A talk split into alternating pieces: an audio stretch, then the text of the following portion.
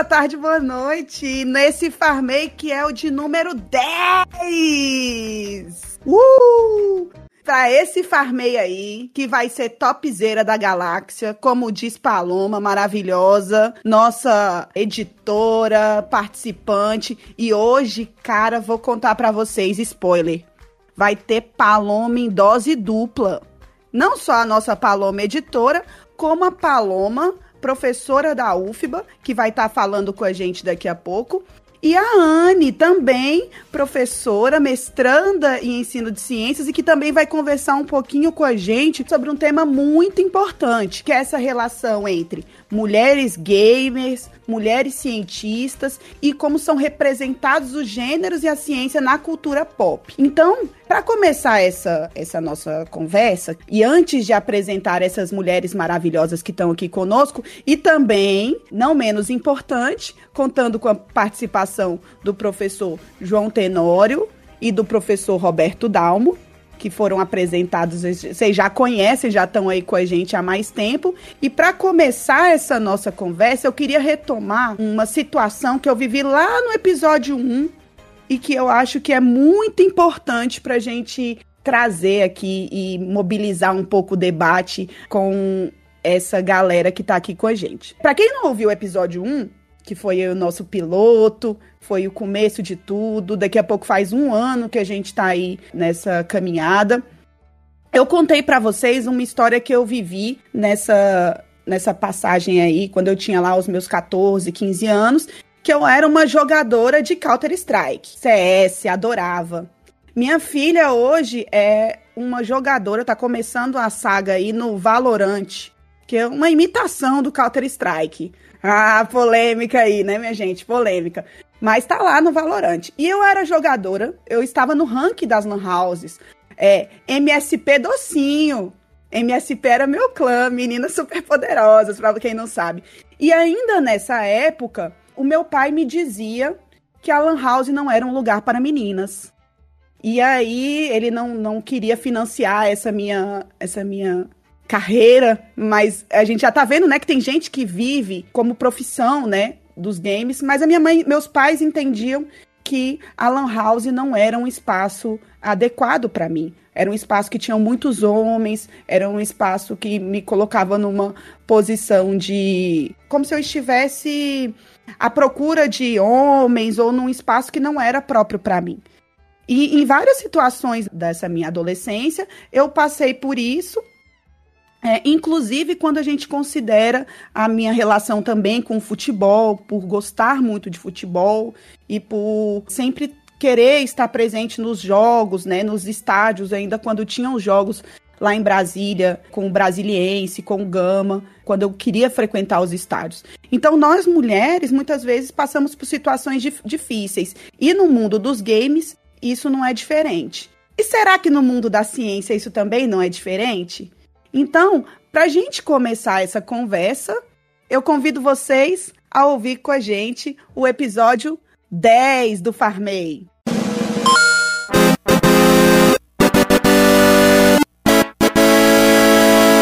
Farmei! E você não falou uma coisa, Mayara, que é super importante, que é você ser árbitra, diplomada. Você não falou isso, você é diplomada como árbitra. Verdade. E aí, nesse caminho, que eu gostava muito de futebol, né? O Dalmo lembrou uma coisa muito legal. Eu fui buscar o curso de arbitragem, né? Para ser árbitra assistente.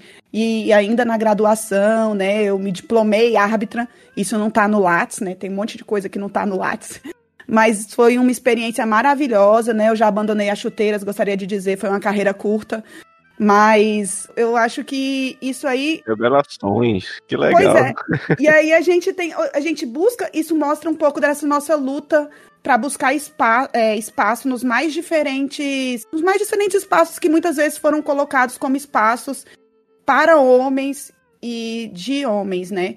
É por isso que a gente chama para essa conversa. Então, pensando nessa temática e na importância dela para gente aqui do Farmei é que a gente trouxe a Anne e a Paloma para conversar um pouquinho com a gente. Nesse sentido, eu queria trazer, é, chamar a Paloma para contar para gente um pouquinho dessa história dela com os games, com a ciência, com esses estudos dela no campo da educação em ciências.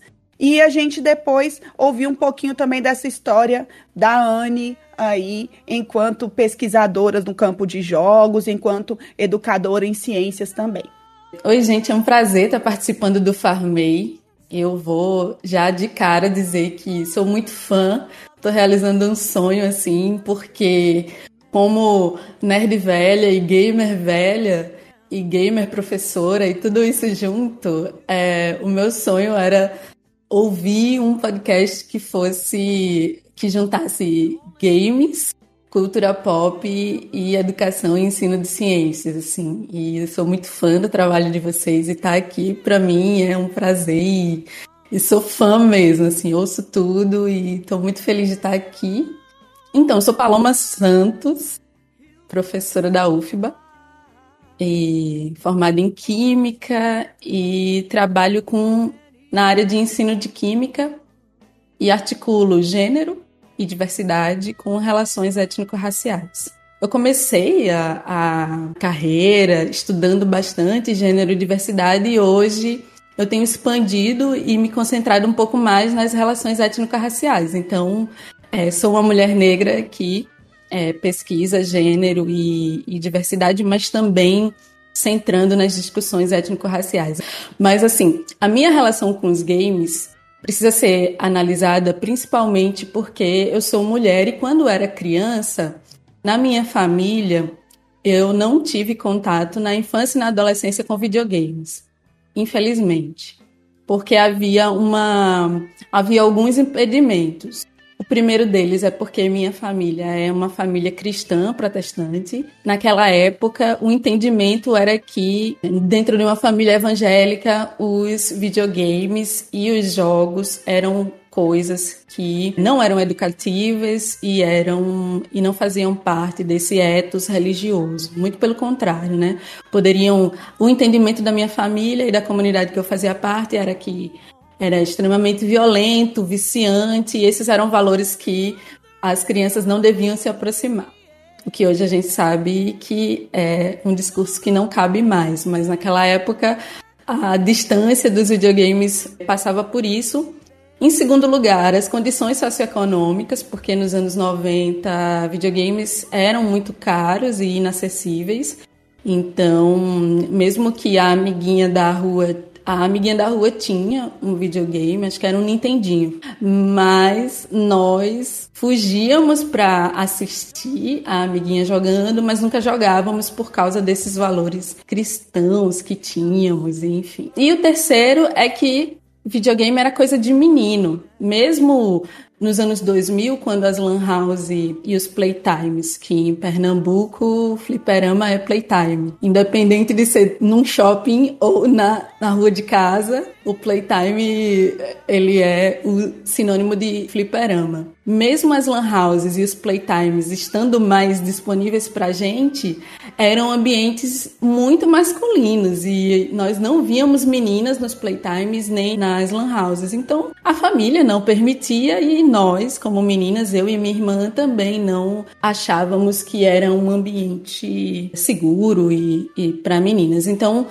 como foi que eu me aproximei? O meu pai frequentava um bar no final de semana e esse bar tinha um, um fliperama, lá tinha um playtime. Era final de semana, sábado ou domingo, com um painho no bar, enquanto ele jogava sinuca e conversava bobagem com os amigos. Eu e Brenda, minha irmã, jogávamos Street Fighter e os jogos de, de arcade Principalmente um que é um clássico na minha vida, que é chamávamos de Cadillac Dinossauro, mas clássico. Clássico, uma loucura. E, Paloma, fica o convite, tá, para você fazer uma postagem pra gente no Museu Afetivo dos Games sobre Cadillac Dinossauro. É um Sim. comedor de fichas, né?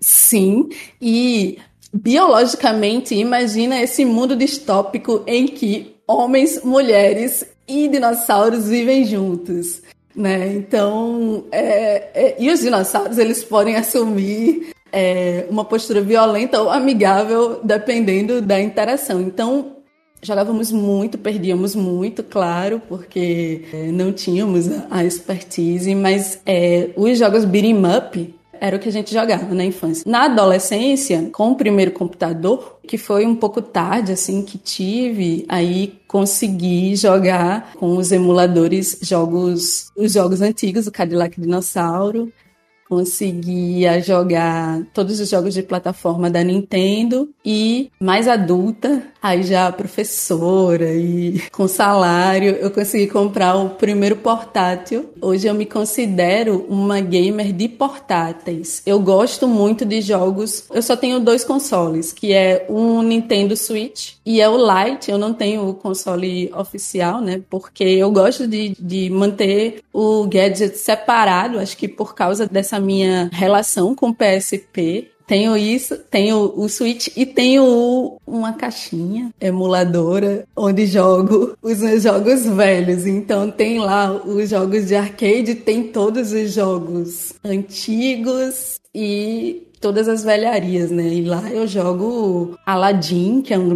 um grande clássico. Inclusive, toda vez eu me emociono com o Museu Afetivo dos Games porque todos aqueles jogos lá eu, eu fico com o coração apertadinho. Mas essa caixinha, que eu não sei nem se aqui no Farmei a gente pode falar de caixinhas pirata, mas é uma caixinha emuladora. Aí eu, quando preciso relembrar. Assim... Um console paralelo. O pessoal vendia assim, muito. É, é, quando eu morava em Tuiutaba, a gente ouvia muito isso. Ah, não vai lá no mercado, porque aí, ó, aí tem aqui, ó, originais e paralelos. Isso. Não é pirata, é paralelo. A gente ouvia Pronto. muito isso. Tem um console, um console paralelo com 50 mil jogos. De Atari, Mami, Arcade e os Nintendo, PS2, PSP, essas coisas. E é isso. Então, me considero uma gamer mais antiga de jogos retrô e de jogos mobile e tenho interesse específico em jogos de plataforma, RPG. Acompanho os jogos AAA, assim, porque me interesso bastante pela mudança nas narrativas e na representação de mulheres, principalmente de mulheres negras nos games. Então, tenho acompanhado todas as discussões, por exemplo, sobre Outriders, Cyberpunk e as representações femininas negras nesses jogos, assim, que são os jogos que têm mais visibilidade. É, me interessa bastante, mas eu não os jogo, apenas assisto as gameplays. Então, é essa minha trajetória como gamer é: jogo muito mal, mas é sempre atenta às discussões sobre jogos. Gosto muito, assim, sou conhecida na família e entre os amigos como a Nerdzona. Estou muito feliz de estar aqui para a gente trocar ideias sobre isso. Muito massa, Paloma, porque essa sua história, essa sua trajetória dialoga muito com as falas que a, a Paloma, é, nossa extensionista, tem discutido aqui, apresentado, né? É, perpassa o eixo da condição socioeconômica, perpassa o eixo da mulher, né? Então a gente percebe que essas trajetórias elas se aproximam e é por isso que a gente trouxe esse tema para o Farmei, né?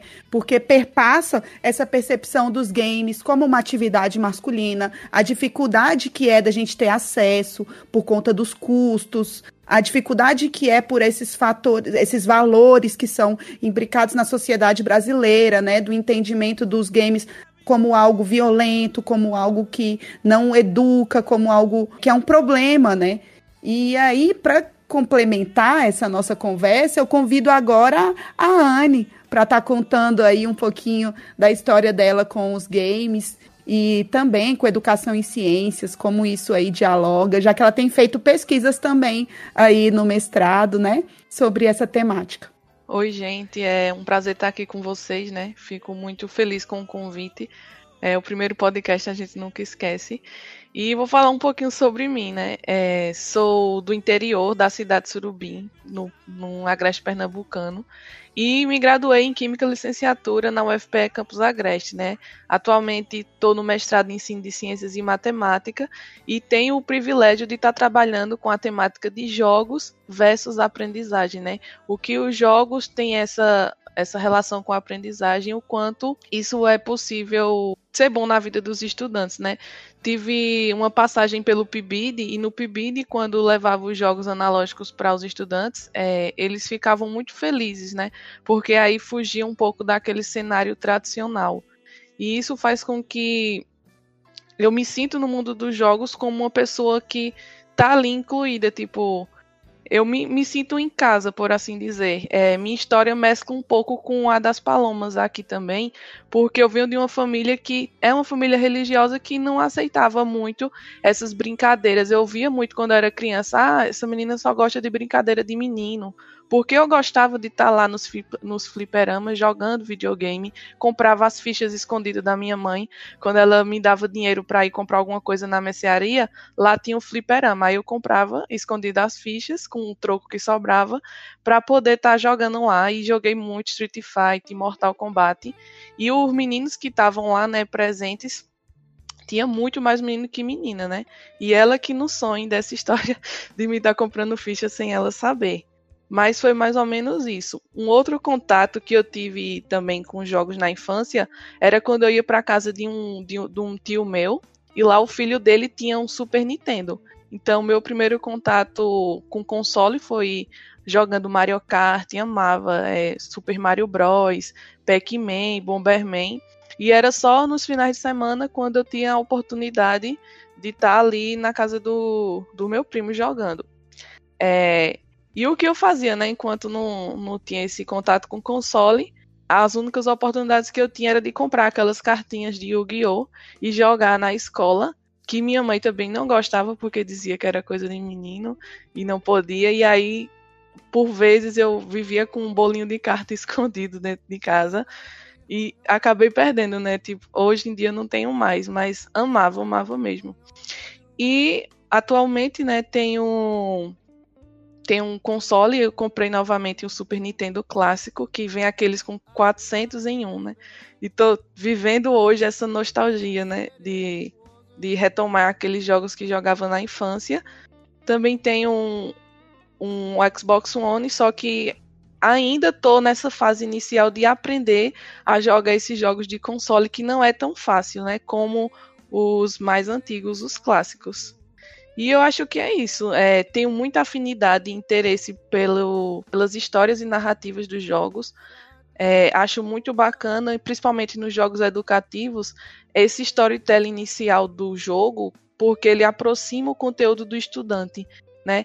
A gente ouvia muito o professor falar em sala de aula, ah, não gosto de usar, de usar jogos porque não sei como utilizar. Então, tenho desenvolvido esse interesse pelas narrativas, porque eu acredito que é elas, como Paloma falou também, a questão do gênero, né? De aproximar o jogo da, da realidade do estudante e do usuário que está ali jogando, né? Muito massa, gente. Nossa, que prazer receber, né? Essa, esse tanto de mulher aqui no, no Farmei. Lembrando que uma coisa que a gente sempre bate na tecla é que hoje é as mulheres que são as principais ouvintes de podcasts. Infelizmente, o público, o maior público, segundo a última pod pesquisa, é um público majoritariamente masculino. Então, a gente pode até. Não, a gente não tem uma pesquisa mais aprofundada sobre isso, mas talvez as temáticas que são trazidas nesses programas não tenham atendido as nossas discussões, as nossas demandas. A gente quer ser representada nesses espaços, né? A gente quer ser ouvida. Nesse sentido, é, eu acho que a gente pode pensar justamente sobre essa, essa percepção de algumas atividades como sendo masculinas. E como que os estudos sobre gênero, eles vêm a contribuir para a gente repensar né? Ou sair dessas, dessas armadilhas que a gente percebe que são construções históricas, né? Que, que perpassam aí, fazem parte da nossa sociedade, mas que a gente, como mulheres que aqui estamos, temos lutado para sair dessa, dessa situação, né? E não só mulheres, mas também a gente tem os homens aqui que estão aqui representados, o João e o Dalmo, que também têm lutado contra esse machismo que a gente tem dentro desse mundo dos games e do podcasts, a partir do uso do Farmei como uma ferramenta de dar voz e protagonismo para as mulheres que jogam, para as mulheres que fazem ciência, para que a gente seja ouvido. Então, Aí eu lanço a pergunta: como os estudos sobre gênero, eles nos ajudam a entender e a problematizar esse lugar em que as mulheres são colocadas de não poderem ocupar esses espaços ou não poderem jogar games? Quando eu estava pensando sobre essa questão, eu pensei bastante de forma aplicada, mas eu acho importante a gente trazer um, pelo menos um, um conceito, uma tentativa de conceito, porque gênero pode ser muita coisa e é bom que, que seja bastante coisa. Gênero em si é, movimenta identidades, movimenta política, movimenta relações de poder e é um, uma construção social que infere novas perspectivas aos corpos, é, que são diversos e que estão envolvidos em relações e essas relações podem ser relações de poder. Historicamente, o gênero vem modificando essas relações de poder que antes e na história da humanidade eram muito centradas nos homens cis e homens cis bem localizados, né? Homens cis brancos, homens cis de lugares hegemônicos, como, por exemplo, Europa e Estados Unidos. E hoje, ao conversar mais sobre gênero, ao inserir o gênero nas produções culturais e, e na academia, nós podemos observar outras narrativas, outras histórias, outras formas de ensinar. Inclusive, isso tem influenciado a forma com que a gente olha os nossos jogos do passado, como a gente analisa os jogos do presente, e o gênero tem influenciado até a indústria mesmo dos jogos e as pesquisas sobre jogos. Isso também reverbera no próprio acolhimento dado às meninas e às adolescentes e às mulheres que jogam.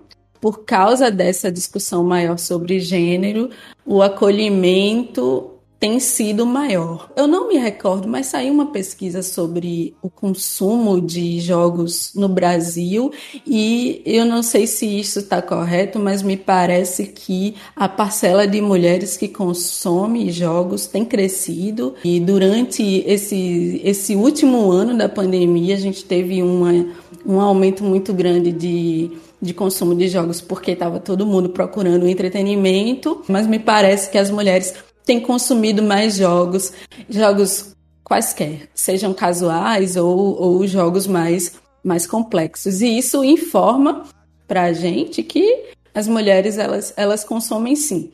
Mas é importante a gente trazer essa discussão é, não só na questão do acesso a jogos e pensar, olha, o período da minha infância e o período da infância da Anne ou o período da infância das mulheres que estão aqui nessa mesa acabou. Hoje nós podemos falar que os games estão disponíveis para as meninas mulheres de forma democrática. Acho que sim, a aproximação tem sido um pouco maior, mas acredito que hoje nós podemos pensar e analisar de forma mais aprofundada seja a nossa trajetória, por que, que nos afastamos tanto dos games e por que, que nós começamos a produzir só quando adultas. Acho que essa análise é importante e ela é derivada dessa um, aproximação com os estudos de gênero e também o acesso está maior, o acesso está mais fácil, mas ainda não é um ambiente seguro para as mulheres gamers, desenvolvedoras ou que trabalham na área, ainda não é seguro, ainda existe muito preconceito e muitos interditos, ainda há uma representação feminina que pode ser problemática em alguns produtos culturais ou em alguns espaços voltados exclusivamente para mulheres. Perceber essas questões é coisa é para todo mundo, né? É para a mulher e para os homens também. Os lugares de poder ainda continuam, né? Poder nesse sentido de quem fala, quem organiza, quem tem as diretrizes e quem também tem a facilidade econômica e de produção. E eu dou um panorama como consumidora e como pessoa que se interessa por estudar essa área. Mas acredito que Anne consegue falar de forma mais específica de gente que produz, né? Eu acho interessante essa tua fala, Paloma, e, e saiu algumas pesquisas que falam que no Brasil as mulheres jogam mais que os homens. Cerca de 53,8% das mulheres hoje jogam mais que homens. E em relação ao que eu venho estudando sobre essa questão do gênero e das meninas presentes nos games, é, quando a gente fez a pesquisa de campo, né, para elaboração dos jogos no projeto que eu faço parte, nessa parte do desenvolvimento, percebemos que tinha muitas meninas que gostam de jogar e que jogam. Então, atualmente no grupo de pesquisa com os estudantes que eu trabalho, é bem equilibrado essa questão das meninas e dos meninos. Só que a gente escutava muito na fala das meninas de que elas não sentiam aquele empoderamento. Elas quando diziam, ah, você tem afinidade com jogos, a elas, ah, tenho afinidade, mas não sei jogar bem. Então eu percebo muito que falta essa questão do empoderamento que você falou. As meninas precisam entender que elas têm esse empoderamento e que são capazes de jogar. Porque na maioria dos casos a gente vê que os meninos eles podem possuir uma afinidade melhor para desenvolver, é, para jogar jogos de tiro, jogos de RPG e tal. As mulheres geralmente elas têm uns gêneros mais específicos delas mesmo. Por exemplo, eu, eu já passei e já tive a sensação de que eu não sabia que eu era uma, uma má jogadora. Só que, na verdade, eu precisava desconstruir essa ideia minha de que eu tinha afinidades diferentes dos jogos que eu encontrava naquele meio meio. Por exemplo, quando eu jogava lá com os meus primos, eles jogavam muito jogo de futebol, eles jogavam muito jogo de tiro, e esses jogos eu não tinha aquela afinidade e não eram os jogos que eu gostava. Então, quando eu entrei nos jogos de plataforma, eu já percebia que eu tinha habilidades melhores para aquele tipo de mecânica. Então, com o passar do tempo e com esses meus estudos, eu fui percebendo que o que faltava era esse empoderamento de, de conhecer as mecânicas que eu tinha mais afinidade do que a, a que as outras pessoas tinham. Então acho que falta muito um pouco disso, né? De conhecer os jogos que a gente tem mais afinidade ou não, e aí entrar nesse mundo gamer.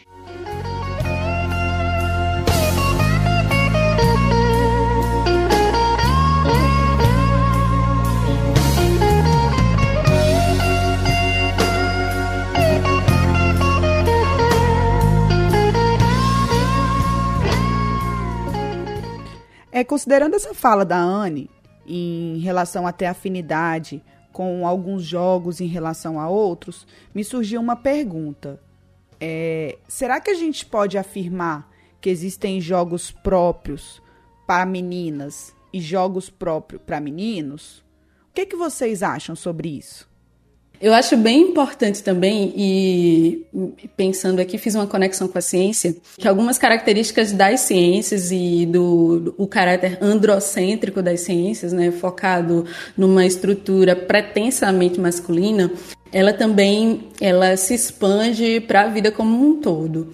E perceber que alguns pressupostos, como por exemplo matemática, química e as ciências exatas e naturais, são coisas de homens ou de meninos, porque esse pensamento mais complexo, mais abstrato, mais matemático, não seria coisa de menina e de mulheres, por isso que a gente observa uma quantidade muito grande de homens nessas áreas, e isso pode ser expandido para os games, por exemplo, é, games de tiro, games de corrida, games do tipo co-op, até alguns RPG, por exemplo, e, e, são coisas de homens, futebol, né, especialmente, são coisas de homens.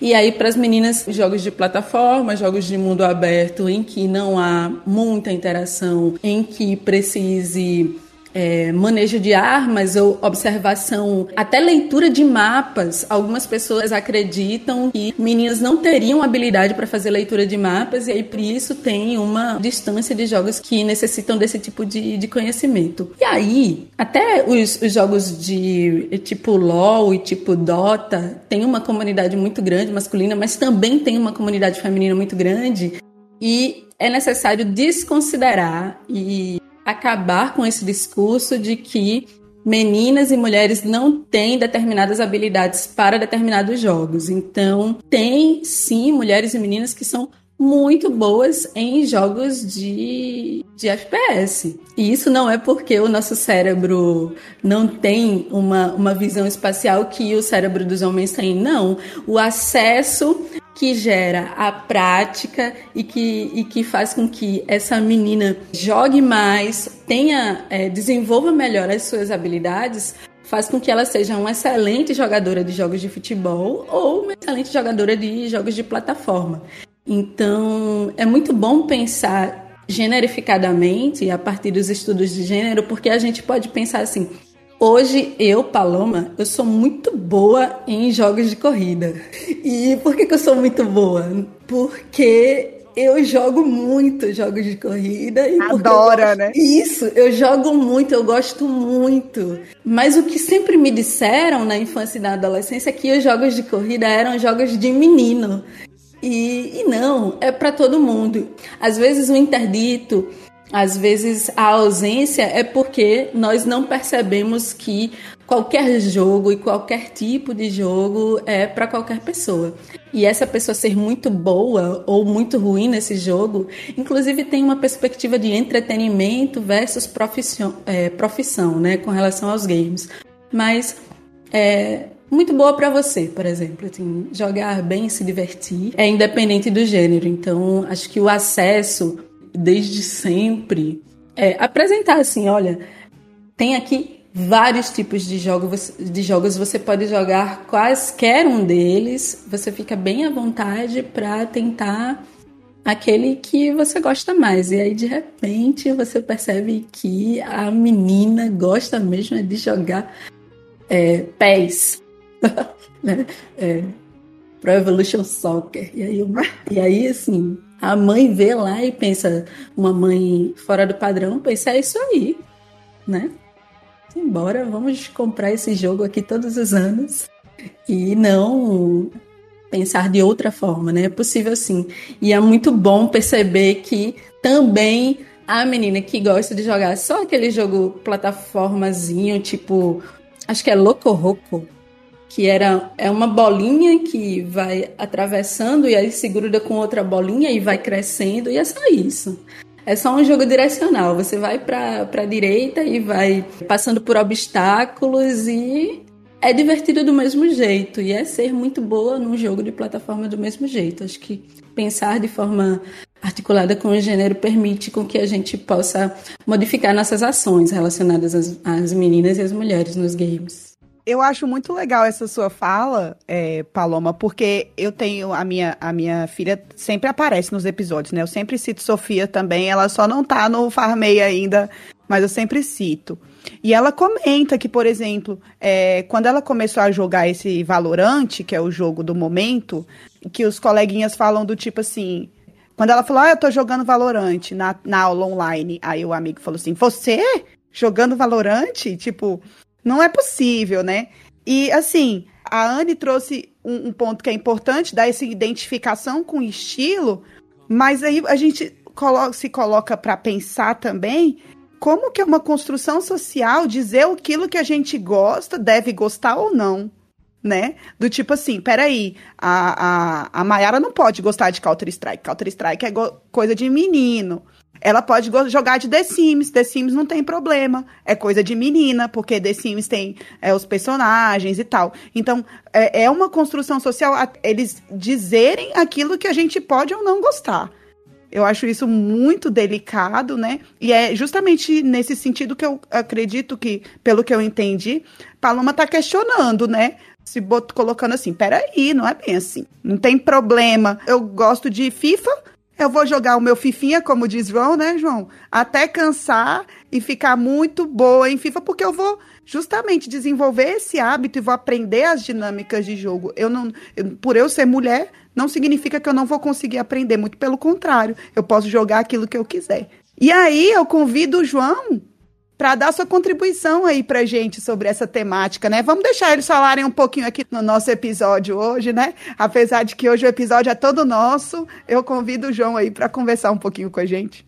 Eu tava anotando aqui umas coisas é, é, das falas de vocês, é, e aí eu tava pensando em dois pontos que eu vou levantar aqui. Primeiro, a questão da representatividade, de como isso pode influenciar o engajamento hoje das mulheres no mundo dos jogos. Né? A gente passou aí uma época que talvez hoje não seja tão frequente assim, mas talvez ainda acontece, de uma representação é, muito focada no público masculino, onde a gente tinha personagens femininas sexualizadas, né, nos jogos de luta, por exemplo, né, tem é, vários exemplos da Chun-Li, né, lá no Street Fighter, né, eu notei aqui também da Mai lá no Fatal Fury, a Lara Croft ali nos anos 90, que chegou a ser um sex symbol no mundo dos games. Né? Então, como seria essa questão hoje, né? E qual seria o impacto disso nesse engajamento das mulheres, inclusive nas narrativas também, não só nas imagens icônicas, né? Mas nas narrativas também. A gente saiu de uma época onde as mulheres deveriam ser salvas nos jogos, né? Então a gente tem lá o Mario salvando a princesa, lá no Zelda a mesma coisa, né? Link tendo que ter aquela jornada para salvar a princesa Zelda, né? Então a questão do protagonismo, né? Como ela pode ser observada hoje, então esse é um ponto. E o outro é a questão dos jogos online. Paloma falou aí do PES, do FIFA, aí Mayara comentou aí que eu jogo FIFA, né? Desde 2000 e desde a versão de 2017 que eu tenho todo ano eu jogo o FIFA do ano. Eu sempre jogo, na maioria das vezes, aquele, aquela partida ranqueada, né? Que ele procura alguém, né? Pra jogar, né? E eu percebo que, assim, esse ano, essa versão 2021, várias mulheres já vieram jogar comigo, né? Quando ele faz o aleatório, né? E, e assim, 2017 era só um homem, né? E hoje eu percebo que tem surgido mais mulheres ali, eu vejo lá pelo nick, né? Então, olha só, uma menina, veja. E assim, eu percebo esse engajamento é, maior, e aí é algo que eu não sei como descrever, porque é algo que eu não passo, mas eu já li alguns depoimentos na internet de o quão difícil é as mulheres jogarem online por causa de episódios de misoginia, de machismo, e como episódios como esse afastam as mulheres dos jogos online, sobretudo. Há um consenso, né, que o mundo gamer online, sobretudo, ele é bastante tóxico, bastante conservador. E aí, qual seria o impacto disso? É porque a gente falando sobre as questões de gênero, né? Que começou um pouquinho do que eu vou falar, né? Com a fala da Anne e a Paloma depois trouxe essa noção, né? Eu, eu me vejo como um homem que nunca foi habilidoso em jogo de futebol, muito menos de corrida, né? No outro dia, depois até do episódio, farmei episódio 2, onde Marlon fala pra gente sobre gostar de jogos de corrida, a gente vai ver qualquer dia fazer uma disputa entre Marlon e Paloma. Jogos de corrida, eu não sou, eu falei até pro Marlon, ó, baixei aqui o demo do, do Fórmula 1, eu acho que 2020, que estava disponível. Gente, eu sou horrível. E, mais do que ser horrível como essência, porque isso não existe, né? é, eu não tive um, uma vontade de querer ser bom. Diferente do episódio passado, que foi de Celeste, que eu falei que morri mais de 30 mil vezes para chegar ao final. Me encaixo, né, no, nesse grupo de homens, né, em relação ao, gênero, que não é bom nem em jogo de futebol e também não se esforçou o suficiente para ser, não é bom em jogo de corrida e não se esforçou o suficiente para ser, e muito menos FPS, porque quem já ouve o Farmei sabe que passando 30 minutos jogando FPF, eu caio enjoado e começo a suar frio. Porque eu tenho um negocinho aí que tem um nome que eu já achei na internet, que é um nome estranho, mas que é um, algo que me deixa distante. Aí no outro dia eu peguei o Doom, falei, ah, deixa eu ver se no portátil eu consigo jogar Doom suando frio da mesma forma. eu, eu, acho que eu distou um pouco do padrão, né? Então quando a gente fala de, de jogos, eu, eu, eu penso muito na noção de cinema. Eu acho que tem muita gente que, que fala assim, ah, eu não gosto de jogos. Eu não ouço muita gente falar assim, ah, eu não gosto de filme. Porque você tem filme para tudo que é tipo de gosto. Alguma coisa você vai gostar. E os jogos, para mim, eu acho que, que eles são muito nesse sentido. Você, quanto mais a gente tem uma comunidade múltipla, diversa, composta por pessoas, tanto no âmbito do desenvolvimento de diferentes gêneros, sexualidades, etnias, países, e assim, quanto mais diversa é a comunidade, tanto de jogadoras, de jogadores, quanto de desenvolvedoras e desenvolvedores, melhor pra gente melhor pra gente, porque a gente vai, vai ver histórias de várias formas, de vários jeitos, narrativas diversas. E eu acho que todo mundo tem a ganhar. Então a gente tem que parar com isso, né? Que a gente vê muito no Twitter isso. Um babacão falando, ai, GTA 6 com mulher protagonista, eu não vou jogar. Aí o Vinícius compartilhou comigo ontem, eu acho. Né, é, um cara falando assim: ai, se, se The Last of Us acabasse com a lacração, ia ser melhor ainda. Gente, por favor, vamos crescer. Aqui eu tenho uma mensagem pra, pra gente crescer como comunidade gamer, né? E aí, di diante de tudo isso, eu queria que você falasse pra gente, Paloma, como que foi esse ponto de virada? Que você falou assim: não, não, eu vou ser sim gamer, porque também teve um ponto de virada, né? Quando a gente fala sobre violência de gênero na ciência, que você teve esse ponto de virada e se tornou cientista, né? Então, queria que você falasse assim pra gente como é que foi esse ponto de virada. Em uma sociedade que fala: olha, você não pode ser gamer e você não pode ser cientista.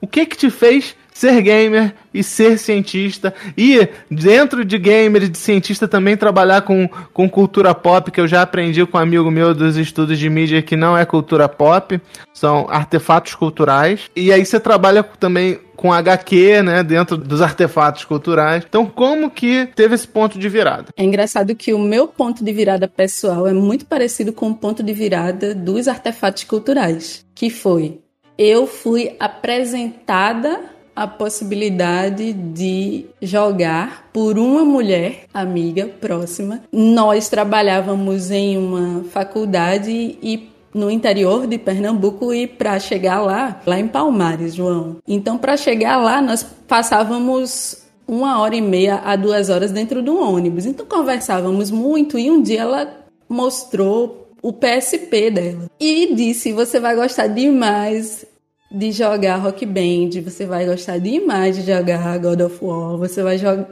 E assim, eu fiquei.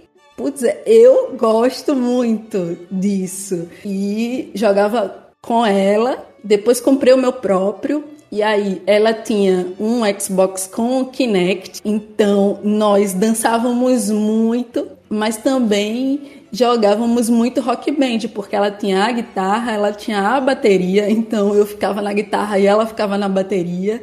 E aí era uma banda feminina, Virgínia Celeste. Ela me fez retornar a esse mundo. Isso pessoalmente. E agora fazendo a expansão e a análise do da indústria e dos artefatos culturais, a gente percebe que a inserção de mulheres, em toda a escala, em toda a escala não, em todo o universo dos games, também causa uma virada, uma virada na linguagem, no acesso e na mudança das comunidades. Então, só há mais mulheres jogando quando existem mulheres produzindo narrativas em que essas mulheres que estão jogando se sintam representadas. E aí hoje eu poder jogar o Outriders e escolher uma personagem feminina que tem uma variação de pigmentação de pele que pode contemplar mulheres mais ou menos pigmentadas e não apenas exclusivamente branca ou rosinha, que é a cor de pele na nossa época de infância era rosinha. Isso, isso só é devido por causa de problematizações não só relacionadas a gênero, para inserir uma personagem feminina, mas também fazer esse cruzamento com as questões raciais de dizer, olha, é necessário que essa personagem, ao criar minha personagem, eu possa colocar uma pele mais pigmentada ou, se eu quiser, que ela seja verde, ela vai ser verde. E isso também é possível mas só é possível quando na mesa de produção do, do jogo tenha pessoas que possam apresentar essas novas perspectivas do mesmo jeito que Virginia me apresentou o PSP dela e me fez perceber que eu sou uma mulher adulta, mas eu gosto desse negócio, eu vou comprar um para mim. Então é isso. E, e nesse tripé, representatividade, linguagem e comunidade. Então, é necessário que tenha mais mulheres em toda a cadeia produtiva dos games.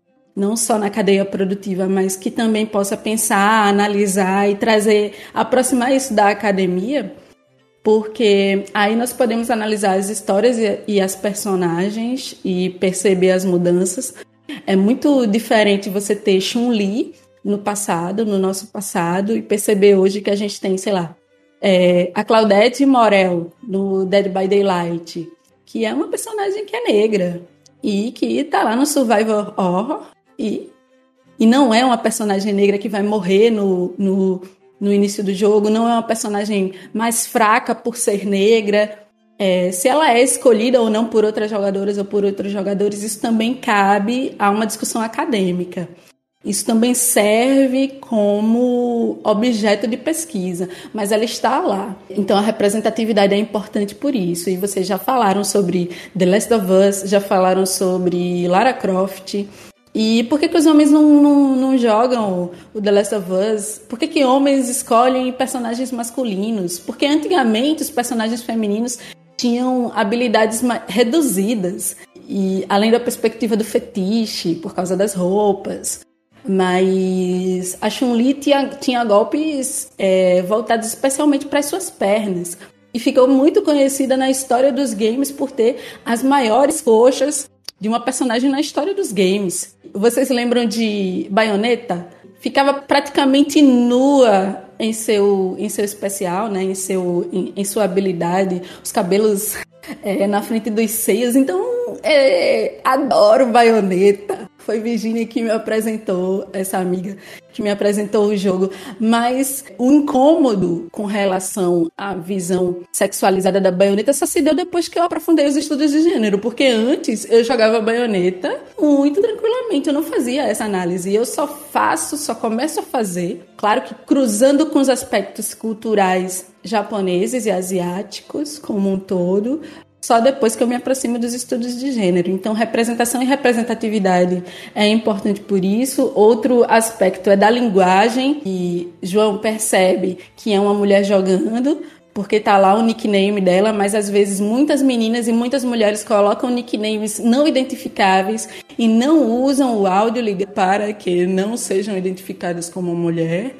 E aí isso deslegitima o, o, fato de, às vezes, a menina ou a mulher tá ali para jogar o seu fifinha só para terminar o dia ali, ó. Ah, eu vou jogar um fifinha aqui, vou fazer um gol para dar uma para dar uma desligada. Não pode, porque vai ter alguém que vai dizer assim, rapaz, tu é mulher, eu vou fazer cinco em cima de você. Cara, eu só tô aqui para jogar o meu futebolzinho.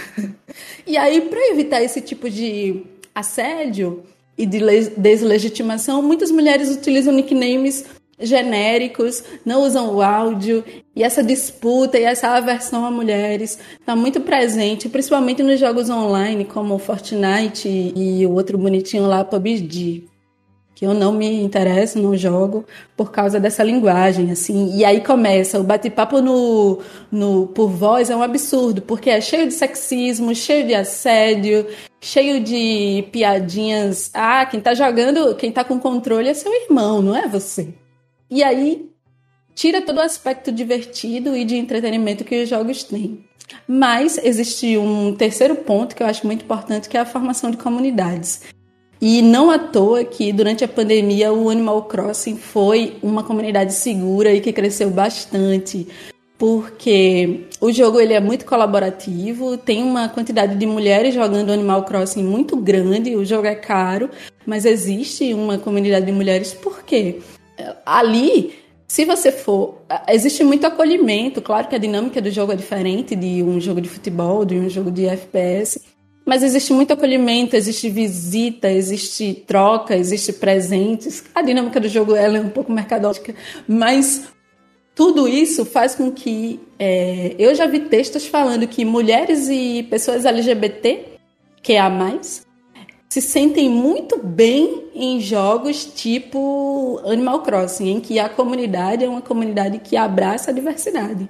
E enquanto isso, em paralelo, a gente tem comunidades é, de streaming que são tóxicas e problemáticas, vídeos chatos na Twitch que o tempo todo tem invasões racistas e machistas. As streamers, elas não suportam e me faz lembrar aquele evento que teve há muitos anos da Anita Sarkeesian. Eu acho que ela foi a primeira a mostrar mundialmente, não deve ter sido a primeira, já deve ter sido, deve, devem ter havido outras, mas a Anitta ela, ela ficou famosa porque ela já era muito famosa e mostrou que a comunidade gamer ela é sim misógina. E a partir daí outras mulheres vêm, vêm denunciando isso mas eu acredito que o que dá o ponto de virada para mim E para outras mulheres é isso, é comuni uma comunidade acolhedora, uma linguagem que seja que me deixe confortável enquanto menina, enquanto mulher e a representação ou a representatividade e ou e ou né representatividade nos jogos é, outra mulher me aproximou, né? Outra mulher gamer que me aproximou. Então foi muito é muito fundamental que hoje é, sim eu estudo, pesquiso e produzo coisas ligadas a artefatos culturais. Eu aprendi não, artefatos culturais e, e jogos até inclusive offline, né? Que eu gosto muito de livro-jogo. Mas porque outra mulher sempre me incentivou. Eu sempre tenho mulheres me incentivando, querendo jogar junto comigo e me dando jogos e me chamando para mesas de RPG. Então, isso é muito importante, né? Foi o responsável por, por essa virada que, assim, mesmo sendo uma pessoa adulta, eu posso me divertir, ainda posso escrever academicamente sobre isso, ainda posso gravar podcast, produzir podcast, né? Então, é só quando eu me sinto acolhida e eu tenho autonomia para fazer esse, esse, tipo de coisa. É importante que a gente dê autonomia para outras meninas e para outras mulheres também, de poder escolher, jogar, apresentar para outras menininhas. É muito bom quando menina joga junto com outra menina. E os meninos ainda precisam. Existe compartilhamento com meninos também, mas eu acho que por causa dessa construção social e de que você precisa ser muito bom e precisa ser muito bom também nos jogos. Há uma corrida para ser o melhor sem, sem disputar. Então, eu queria saber como, como, como é para Anne. É, como foi para Anne também essa, essa virada.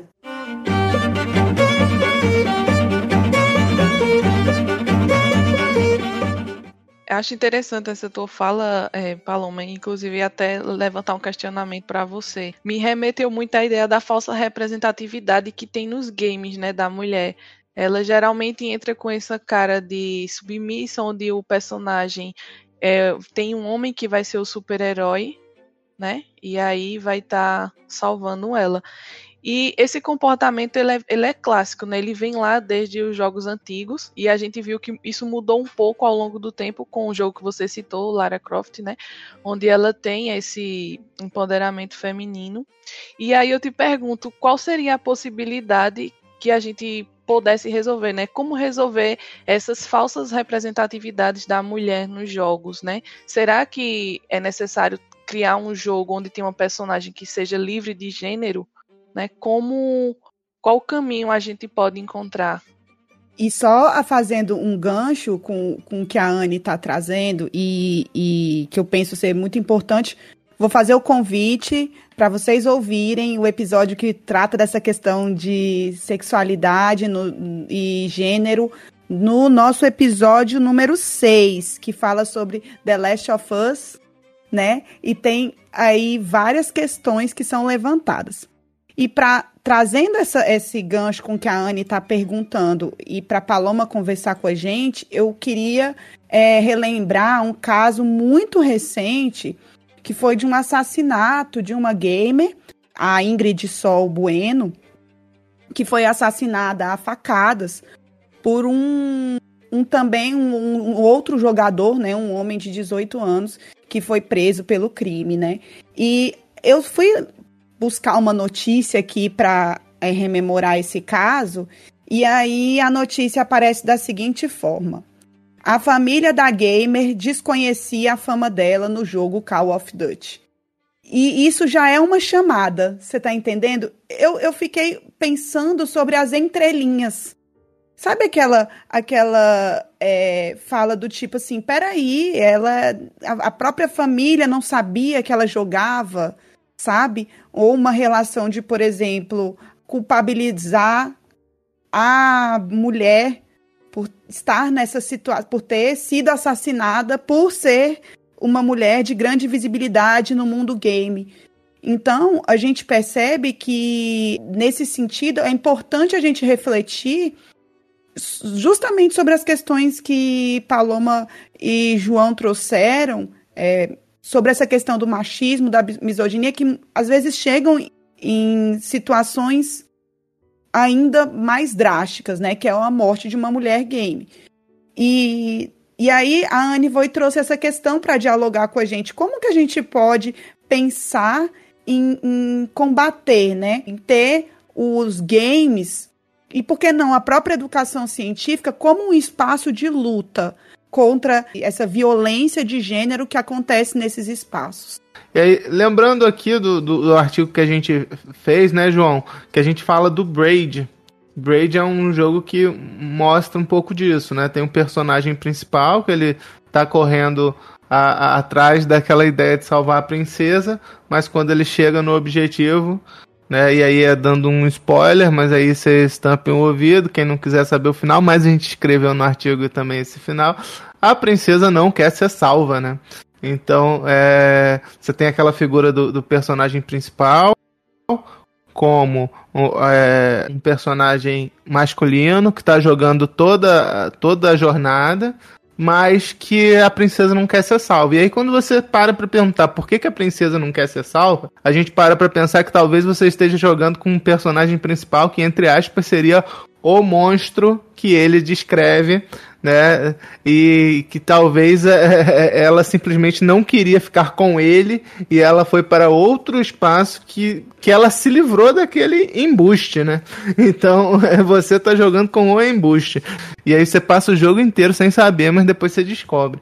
Então é, um, é, é, um, é um, uma forma também de, de, do pessoal abordar o gênero. E lembrando de uma questão, eu acho que também da Samus, né? Samus, né? Da Super Metroid, que é, é essa noção da sexualização, eu acho que foi a primeira personagem feminina na história dos games, eu acho. E você não sabia que era uma mulher, né? Você jogava com, com, com uma armadura. Você só sabia que era uma mulher. Se você alcançasse 100% do jogo, e aí ela tirava a armadura e tava de biquíni. Isso nos anos 90, né? 90, eu acho que 80 alguma coisa já tinha também, né? Então, como é que a gente precisa reeducar a comunidade. Eu acho que a gente está fazendo um pouco disso. Também perguntar para ti é como que é o nosso papel como educadores nessa reeducação, nesse educar, né, na verdade, não é, é reeducar, mas no enfrentar essas percepções de gênero e como que o, os jogos eles podem ser nossos aliados para isso.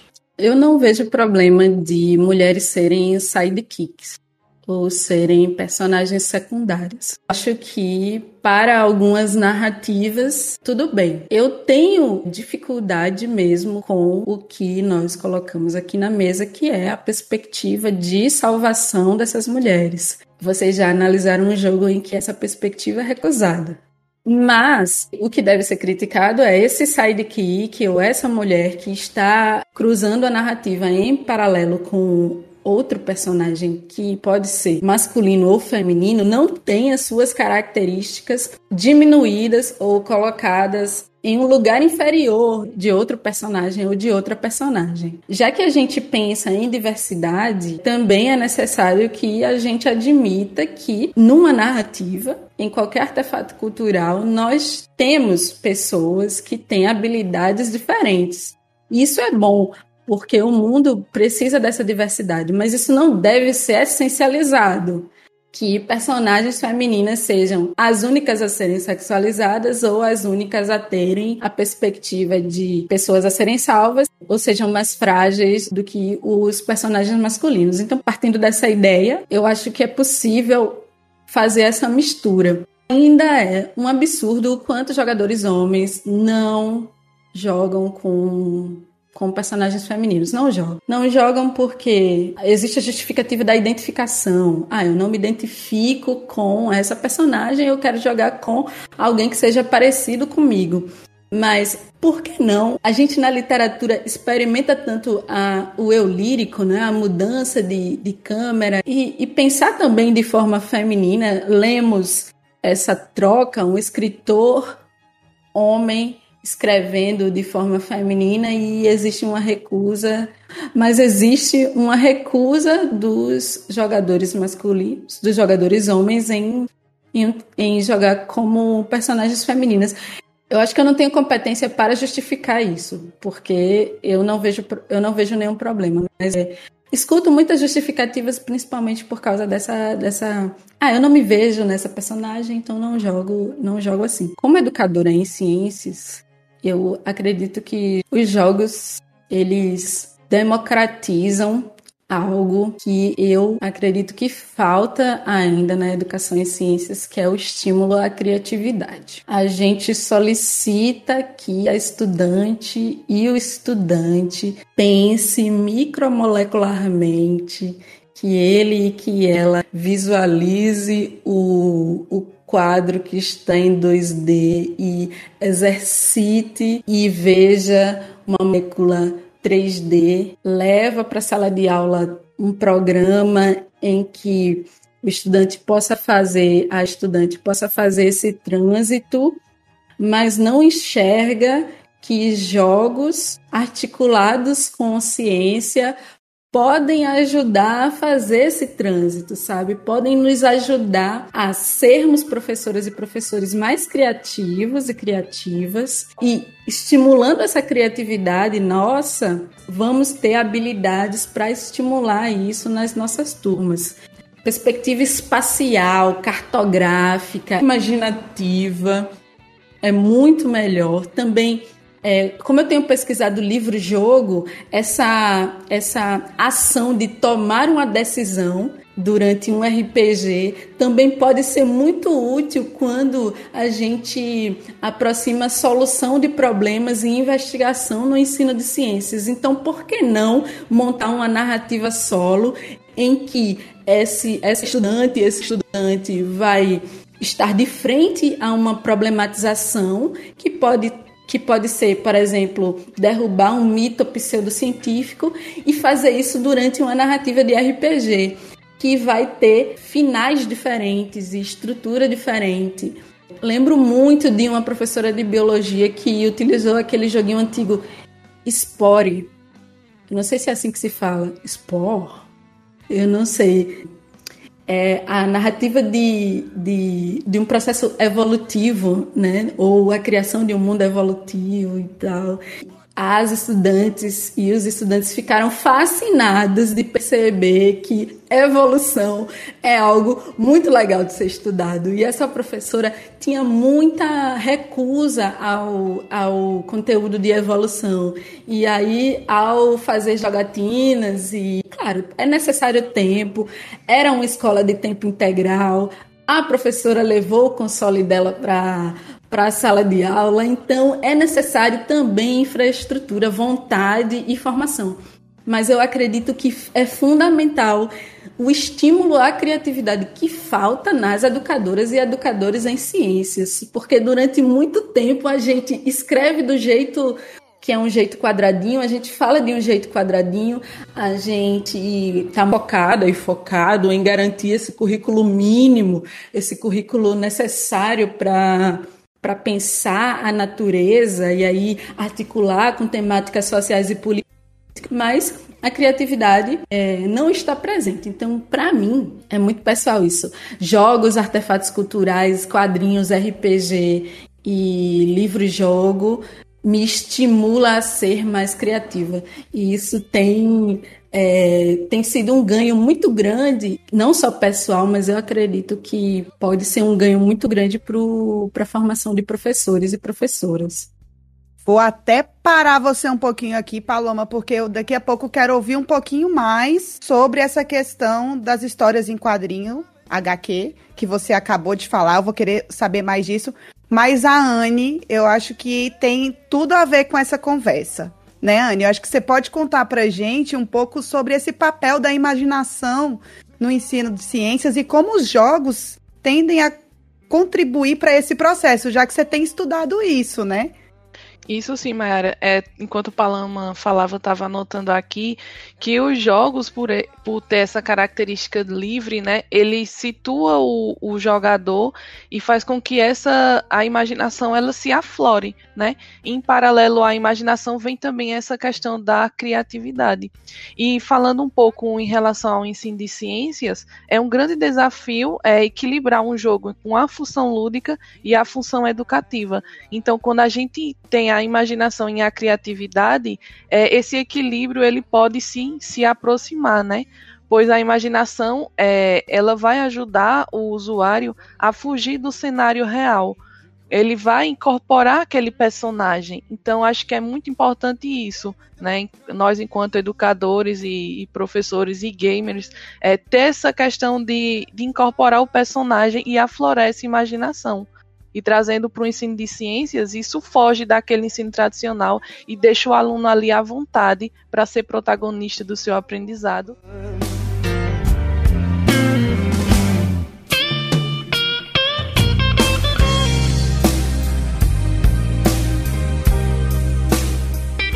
É, que Paloma comentou sobre a questão dos homens não escolherem é, personagens femininos. E aí eu tenho um depoimento. Estou jogando nesses dias o Final Fantasy VII Remake, já faz algumas semanas já que eu comecei. E aí, ontem à noite, estava jogando e tem uma batalha contra um chefe, né? E aí, antes da batalha, ele dá a chance de você reorganizar seu grupo, né? Sua party. Então, você tem ali três personagens né, uma mulher, que é a Tifa, e dois homens, o Barrett e o Cloud, que é o protagonista. Então, geralmente, o que é que eu fazia? Eu sempre colocava a mulher sempre na defensiva. Aqueles ataques mais fraquinhos, né? Não, ela vai ser pra defender, pra curar. E aí, ontem eu fui reorganizar para batalhar contra esse chefe e me instalou, pô, por que eu vou botar a mulher para ficar nesse papel menor no grupo. Não tinha me dado conta, né? E aí fui reconfigurar e aí eu botei é, a Tifa, né, como ataque. Distribuir aqueles pontos, né? Digo, não, ataque, ataque, ataque, ataque mágico, não sei o quê. E botei o Barret, que é um grandalhão, né? Digo, não, você vai, você é que vai defender agora. Você vai ficar com os ataques mais fraquinhos, né, para defender o grupo. Eu percebi ontem o quão machista era quando eu organizava o meu grupo, né, e colocava o personagem feminino nesse segundo plano, assim, com aqueles ataques mais fracos, né, deixando esse papel mais importante, não que defender não seja importante, é claro que é, mas esse papel mais importante de atacar, né, com os homens. Eu acho que faz parte também desse processo de reconstrução, né, de, de não, eu vou escolher essa, esse personagem que é uma mulher pra o meu grupo ser a mais forte, ou então em um jogo de luta, né? Eu vou escolher ela porque eu quero jogar com ela. E isso parte também dos desenvolvedores, né? E eu acho que também tem relação com o que Paloma disse, né? De ter mulheres no desenvolvimento, né, de colocar, por exemplo, em um jogo de luta, mulheres com habilidades, com magias, né, fortes, que faça fazer com que a pessoa lá queira escolher aquele personagem, né, porque é uma mulher forte, porque é uma personagem forte. E aí eu tava pensando nesse paralelo aqui, eu digo, não, vou, eu vou fazer esse parênteses. E, João, só um, um ponto, que é, aí vem também aquela representação de gênero do significado atribuído ao ato de atacar e ao ato de defender né? Que aí quando você fala, ah, atacar, um vai atacar, outro vai defender. Então por que que eu boto um personagem feminino nunca para atacar? Porque aí a gente também associa essa noção de atacar a ação é masculina. A gente vê isso em vários livros de biologia. Analisando o livro de biologia, você vê que a ação, por exemplo, é masculina. É o, o homem que faz tal coisa e a mulher que recebe tal coisa. Então é o homem sempre numa posição é ativa e a mulher sempre numa posição ativa. E aí você vai, vai ver, por exemplo, quando você escreve sobre é, é, fecundação e aí o, o, espermatozoide que é o, é o ator, né? Da, do processo. Eu tô falando besteira pra biologia aqui, só tem químicos, né? Então não tem ninguém para corrigir. Então se, se isso for pro ar, aí vocês corrigem depois.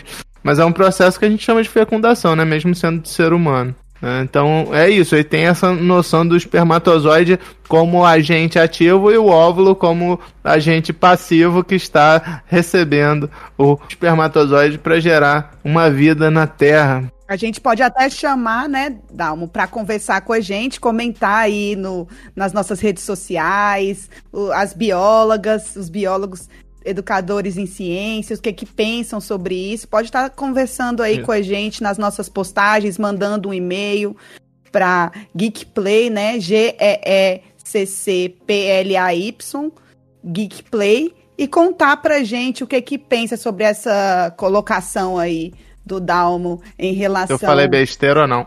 Isso aí. É, trazendo para a questão que que é importante porque a gente tá vendo aqui Paloma falando sobre jogos, né? Jo Jojos, falando sobre jogos como uma gamer, né? Que, que se, se intitula aí Jogadora de Portáteis, principalmente. Inclusive, a gente no último episódio comentou que poderia ter um episódio sobre mobile. E aí já fica o convite para quando a gente tiver esse episódio sobre mobile. É, as duas palomas é, vão estar tá aí presente, porque eu não sou jogador de mobile, eu só vou ficar ouvindo e apreciando. Também. Mas a gente também conhece a Chamar Paloma. É, é, isso, pronto. Aí vai ser. É, primeiro você a, a, a, escreve aí autoriza a emancipação dela, ela, ela já aí já vira adulta e faz o episódio do, do Farmei.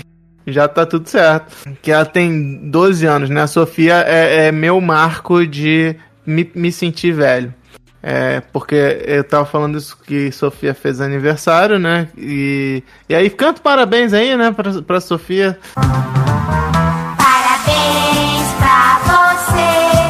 Eu penso que eu me tornei aquele tio que conheceu Sofia com 3 anos de idade e depois ele nunca mais falou nem nada, né, nem viu. Eu agora é a Sofia de 12 anos de idade. E aí a gente, aí chegou aquele momento de você se sentir o, o tio. Cara, eu te vi pequenininha. É, aquela, aquela ideia. Mas vamos lá pro, pra, pra HQ.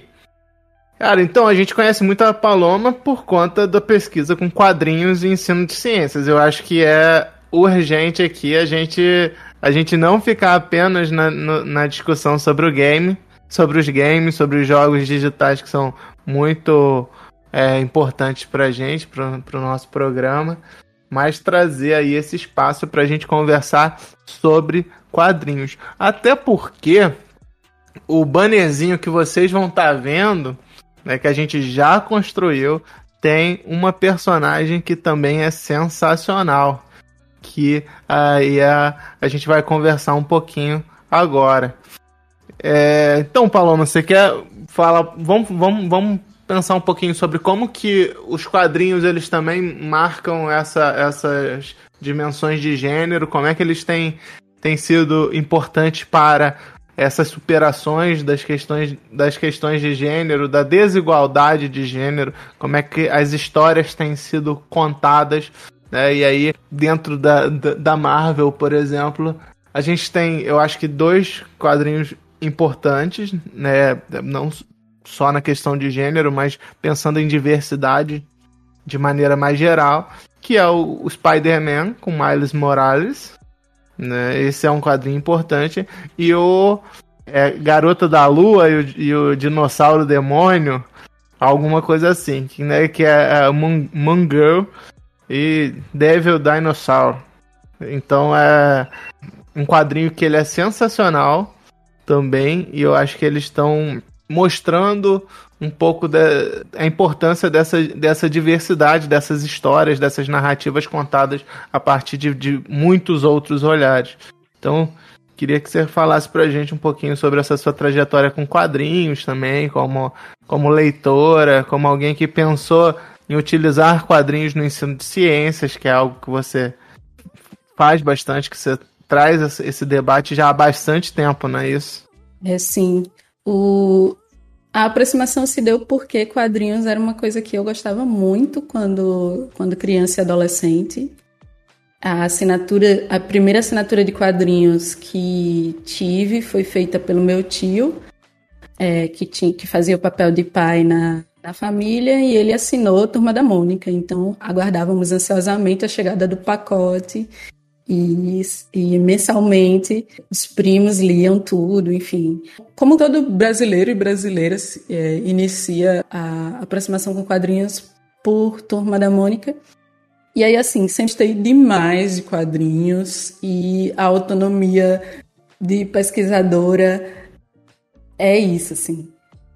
Aproximar do ensino de ciências aquilo que me dá prazer e que eu observo potencialidades para ensinar, né, e para aprender também.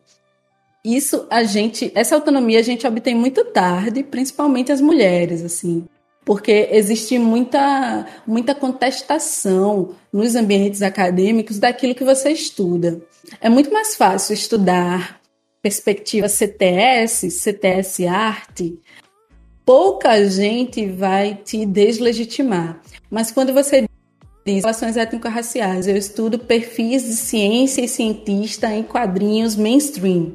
As pessoas dizem: caramba, você pesquisa quadrinhos? Essa deslegitimação acontece, mas não acontece só com professoras de química que estudam quadrinhos, não. Acontece com pesquisadoras e pesquisadores que, que estudam quadrinhos de uma forma geral, inclusive jogos também. Ô, Paloma, se é, deixa eu te co cortar, mas eu nunca tive um trabalho recusado por editores em educação e direitos humanos.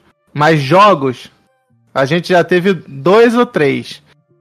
Era Tem... isso que eu ia perguntar é para você e para João se, João, trabalhando na área séria, isso aspas gigantes, tá? Eu acho que vocês entendem isso. A área séria, psicologia e cognição, e a área vista como não tão séria, que é jogos e, jogos e quadrinhos. Isso, o Dalma acabou de dizer, foi recusado. Então, a, imagine para mulheres, né? Enfim, como a avaliação é feita por duplo cego, o revisor ou a revisora não sabe quem é a pessoa, mas ainda assim a temática não é vista como algo a ser estudado dentro da comunidade de educadoras e educadores em ciências. Paloma, é, foi de editor, né? É, foi editor negando. Então, assim, a gente é, o texto que saiu na Ludus, né? E isso aí é, a gente fala abertamente, com muita tranquilidade. Ele foi enviado para duas revistas, que aí eu não preciso falar qual. Mas é, na primeira tá muito bom, muito legal, mas mande para outra. E na segunda tá muito bom, tá muito legal, mas vocês poderiam mandar para alguma focada em história da ciência que cairia melhor.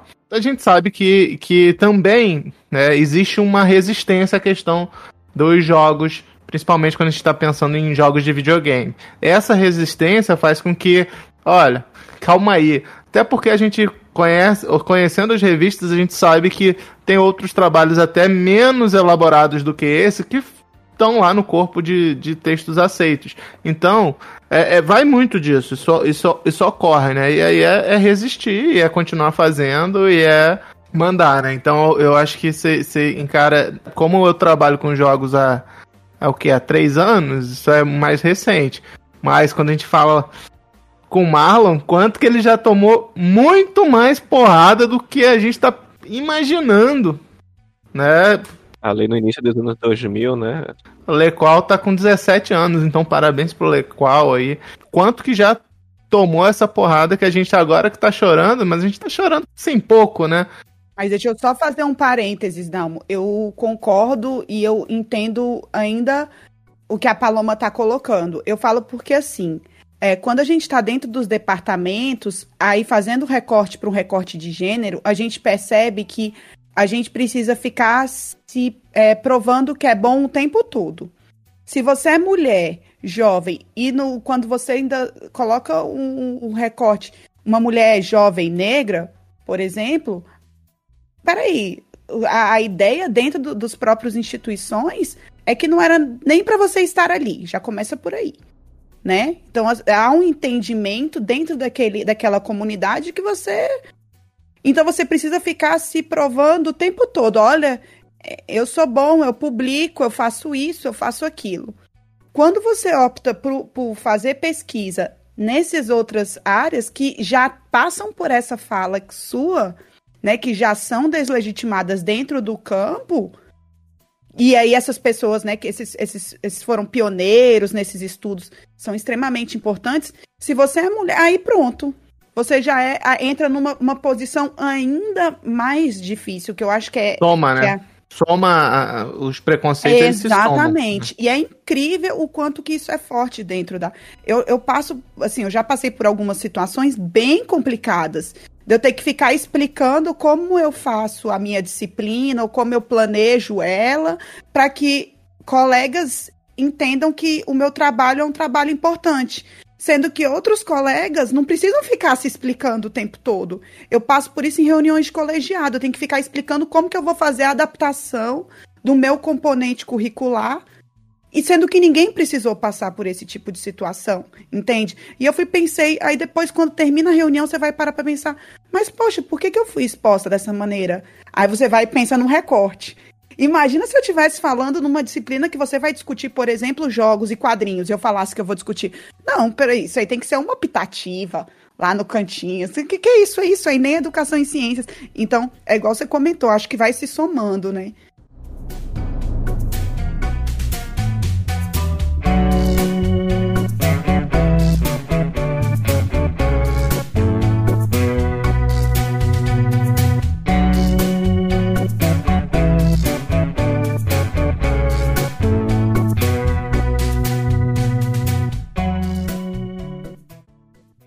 Bom, semelhante aos games, o, a indústria de quadrinhos e a produção narrativa de quadrinhos também tem primado pela diversidade, seja os quadrinhos mainstream, que têm interesses em inserir essas temáticas, interesses bem postos, e também os outros quadrinhos que são independentes.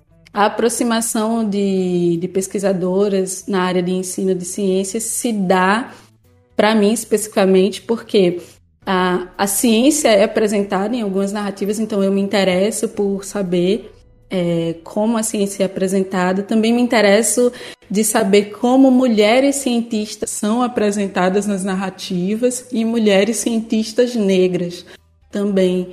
É isso que gosto e que, e que pesquiso há bastante tempo. Eu confesso que estava muito distante, mas aí eu conto com um parceiro que é lindo e que me incentiva demais. E aí ele, ele faz esse resgate, que é o professor Eusébio Simões, generoso e querido. Então ele quis pensar em retornar ao mundo dos quadrinhos. E do mesmo jeito que os jogos, o incentivo à imaginação, à criatividade, leitura de mundo e leitura propriamente dita também é muito bom proposição de problemas por meio dos quadrinhos é muito semelhante à, à perspectiva do estudo dos games. A gente tem mais material e aí hoje a gente tem personagens muito muito importantes, como por exemplo, uma menininha que tem 13, 14 anos, que adora ciências, adora química, e ela é o que eu fui na infância, né? Uma menininha negra que gosta muito de ciências, que é nerdinha, assim, que tá numa aula de química e fica soltando piadinha sobre flogisto, fica soltando piadinhas sobre com a professora, sabe? E, e filosóficas toques de filosofia da ciência na narrativa de, de Moon Girl. E tem uma família preta, e aí é muito interessante porque ela tem 14 anos, e qual é a forma de fazer com que ela tenha super força? Aproximando um dinossauro que foi pensado por Jack Kirby nos anos 70, que é um personagem histórico, e um quadrinho produzido por uma mulher negra e que é da Espanha, né? Porque é bem interessante que é sempre focado a produção é sempre britânica e estadunidense, né? Então ela é espanhola. Acredito que pensar é, quadrinhos e jogos tem me feito bem como pesquisadora e também como pessoa, porque tem mobilizado sensações, afetos, é, é, engraçado, né, que a gente fala de jogos, sempre volta à família, sempre volta aos momentos que a gente se divertia, quadrinhos também, sempre volta para a família. Acho que o Farmei e o Geek Play, assim, como grupo, tem essa importância, assim. Enquanto deslegitimam a área, algumas pessoas insistem em deslegitimar a área como área de pesquisa séria, que é séria e importante, é, o trabalho do outro lado, que é aproximar os afetos, que é resgatar histórias, que é propor novas narrativas, isso está sendo feito. E isso é muito bom, né? Porque na educação básica são essas coisas que ensinam e não é a, dureza da química que aproxima as estudantes e os estudantes da química, né? Posso estar sendo um pouquinho demagoga? Talvez.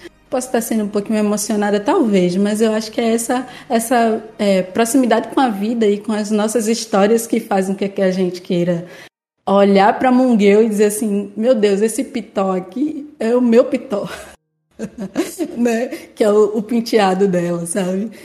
E agora, um parênteses fofoca as revistas não nos querem, criemos as nossas revistas, né? Então o Geek Play ele é isso, assim, é um espaço criado por vocês que daqui a muito pouco tempo vai ser referência e coalizar, já que é necessário jogar o jogo, né?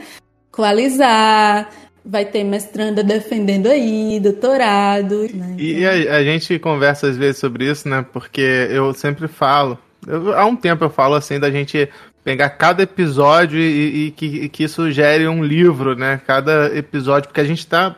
Tem vários episódios que o pessoal é muito legal e. Quer dizer, todos eu acho isso. E que constroem muito conhecimento nos episódios. Mas por outro lado, eu também fico pensando se não é o próprio podcast essa forma de se encontrar um conhecimento e que a gente que é uma maneira até de decolonizar um pouco essa forma de pensar acadêmico, onde é o, o livro é a fonte do conhecimento. Aqui não.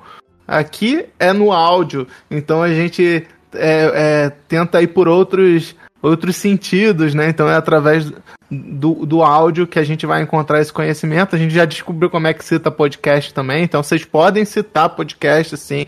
Podem citar os episódios que a gente tem. Ah, eu ouvi o que Paloma, Paloma falou, que legal. Bacana? Pega aí, transcreve o trechinho e cita, porque tem como fazer isso, tem é, ABNT para isso, é, deve ter APA também, mas eu sei que a ABNT tem. Então a gente tam, também está pensando assim, né? Que, que, é uma forma de, de pensar o conhecimento de outra maneira, através de outros sentidos, através de outros caminhos que não apenas o, o, o, o do livro, que é muito importante, né? Mas não pode ser o único. É, e, e, aqui é um trabalho sério, né? Isso aqui está dentro das nossas 40 horas semanais ali. Né? Então a gente aqui está para discutir coisa séria e aí, obviamente, com conversa mais descontraída, leve, né? Mas são pontos importantes aqui que a gente traz e fique à vontade aí para citar, para usar em, em seus textos, né? Porque o foco é esse, é produzir conteúdo, né, que seja útil para a comunidade. É isso, é um segredo, né? É um segredo pro pessoal. Mas a gente estuda para fazer os episódios. e essa fala de vocês é super importante porque eu no curso que eu estava fazendo sobre storytelling, sobre um, um, outro podcast que eu ouço, que é o Projeto Humanos, com o Ivan Mizanzuki, que é lá daí de Curitiba, Dalmo, aí de onde você tá. E é, ele vai estava falando nesse curso sobre contar histórias, sobre como nós nos interessamos por pessoas. Nós nos interessamos por personagens. Então a gente não quer saber, às vezes, daquele mundo maravilhoso. E aí eu faço um recorte para a ciência. A gente não quer saber só, né, de como a gente explica a, as coisas do mundo a partir das lentes da ciência. Nós estamos interessados em pessoas. E eu acho que isso é muito importante. E aí fala muito sobre esse, esse olhar da Paloma para essa personagem né? E por que não a gente não pensar sobre educação, ciências e direitos humanos nessa relação? Porque nós, nós somos seres humanos, nós nós nos interessamos é, é por isso. E aqui é um espaço para isso, para a gente olhar para é, essas pessoas, para exercitar a escuta e, e quem sabe e que isso extrapole, inclusive, que faça parte desse mundo acadêmico. E aí, pensando nesses estudos, é, a, Anne pode falar um pouquinho pra gente sobre essa inserção nesse espaço dos mundos dos games aí, a partir desse protagonismo feminino, nessa produção mesmo dos jogos como espaço de representatividade, né? Da mulher nos games.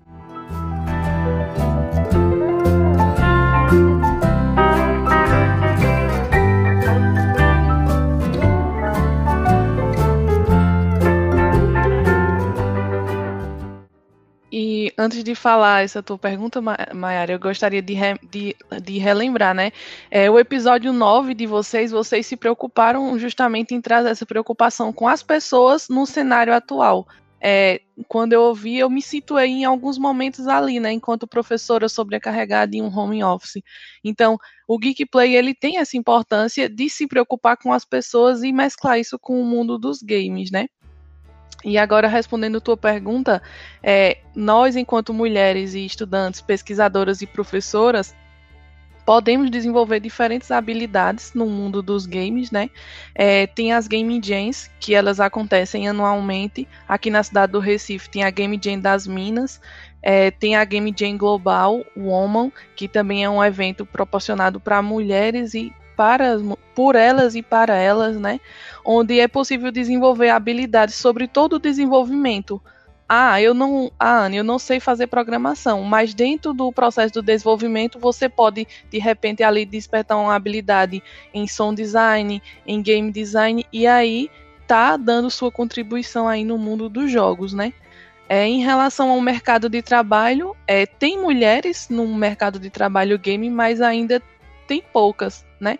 E eu acho que uma forma de, de resolver e solucionar isso é capacitando essas mulheres, oferecendo cursos, cursos gratuitos e compartilhando através de experiências, né? Falando um pouco sobre minha pequena experiência, eu tenho sempre que eu vejo evento, eu participei em um na Universidade do Paraná com estudantes do ensino médio e aí levei esse curso falando um pouco da experiência nesse desenvolvimento de games e viu quanto essas meninas despertaram interesse e estão seguindo aí nesse curso. Então acho que é justamente isso, é um apoiando a outra, trocando essa experiência que a gente vai encontrar o nosso lugar e que a gente vai é, ter essa representatividade né, no mundo dos games.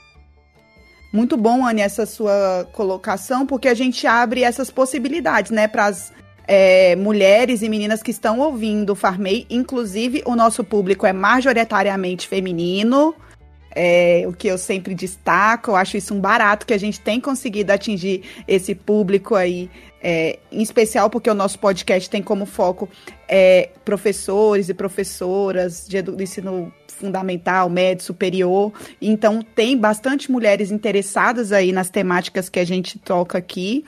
Então fica aí várias dicas, né, de materiais para a gente estar tá acessando, quadrinhos, cursos que a gente pode estar tá fazendo para se inserir cada vez mais nesse mundo dos games e relacionar isso com educação em ciências e direitos humanos, que é o que o Farmei defende. A gente convida vocês, então, já para ficarem atentos, que é o nosso próximo episódio vai ser excepcional também e vai tratar sobre uma temática super legal, os museus, essa relação dos museus com os jogos e direitos humanos, e vai ter como convidada a professora Camila, da UFPR, que trata de divulgação científica, de espaços museais já há bastante tempo, e a gente vai tentar dialogar como que isso aparece aí nos games para conversar com vocês e trazer mais. Eu acho que vai, vai ser um outro episódio que a gente vai estar tá podendo ampliar o diálogo desse, né? Que também é o trabalho que a Camila tem muito forte de divulgação científica é com o projeto é, Mulheres e Meninas da Ciência, né? Então ela trabalha também com gênero no âmbito da, da divulgação científica. Eu duvido que a gente vai fazer um papo só sobre museus. Então, se você está ouvindo esse episódio porque curte a temática gênero, salva o Farmei como podcast favorito, se é que já não está, porque já deveria estar. Salva e aguarda o próximo episódio que vai também falar sobre gênero, com certeza. Eu duvido que não fale. Porque pesquisa sobre gênero é a vida da pessoa, como é que ela vai deslocar isso e falar: ah, não, vou fazer um recorte aqui, hoje eu não vou falar sobre isso. Vai falar assim. Então, fica com a gente. A gente agradece imensamente a participação de todo mundo que está aqui, que está ouvindo até agora, em especial do João Tenório, da Paloma Extensionista, do professor Roberto Down e das nossas convidadas maravilhosas, a professora Paloma e a Anne, que abrilhantaram e trouxeram muitas conversas aí riquíssimas para é, esse décimo episódio do Farmei.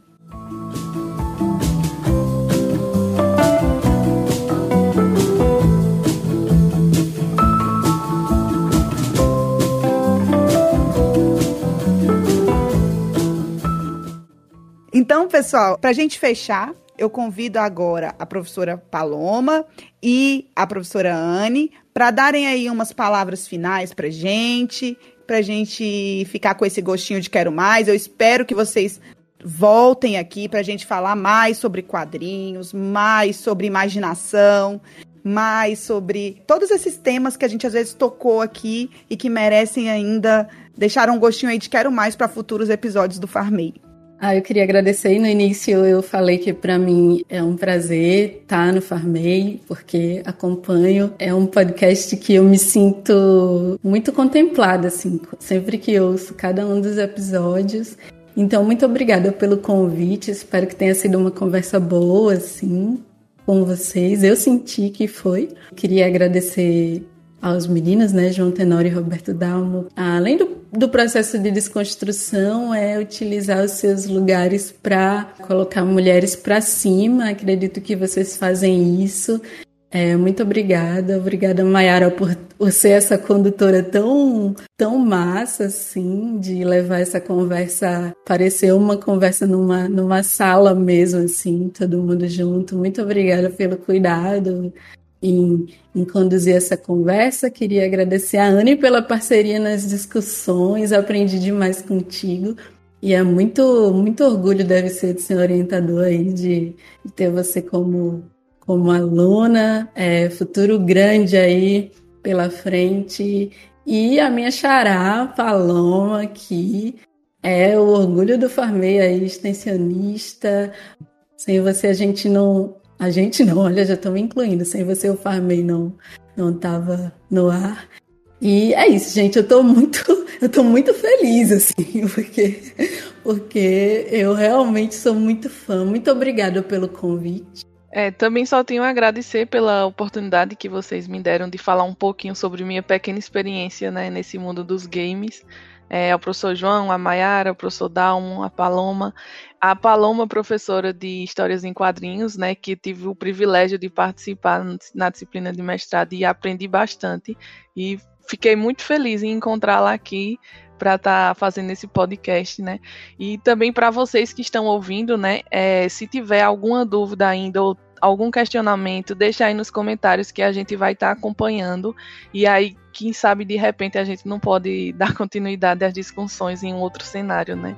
Obrigada a todos e todas e. Farmei!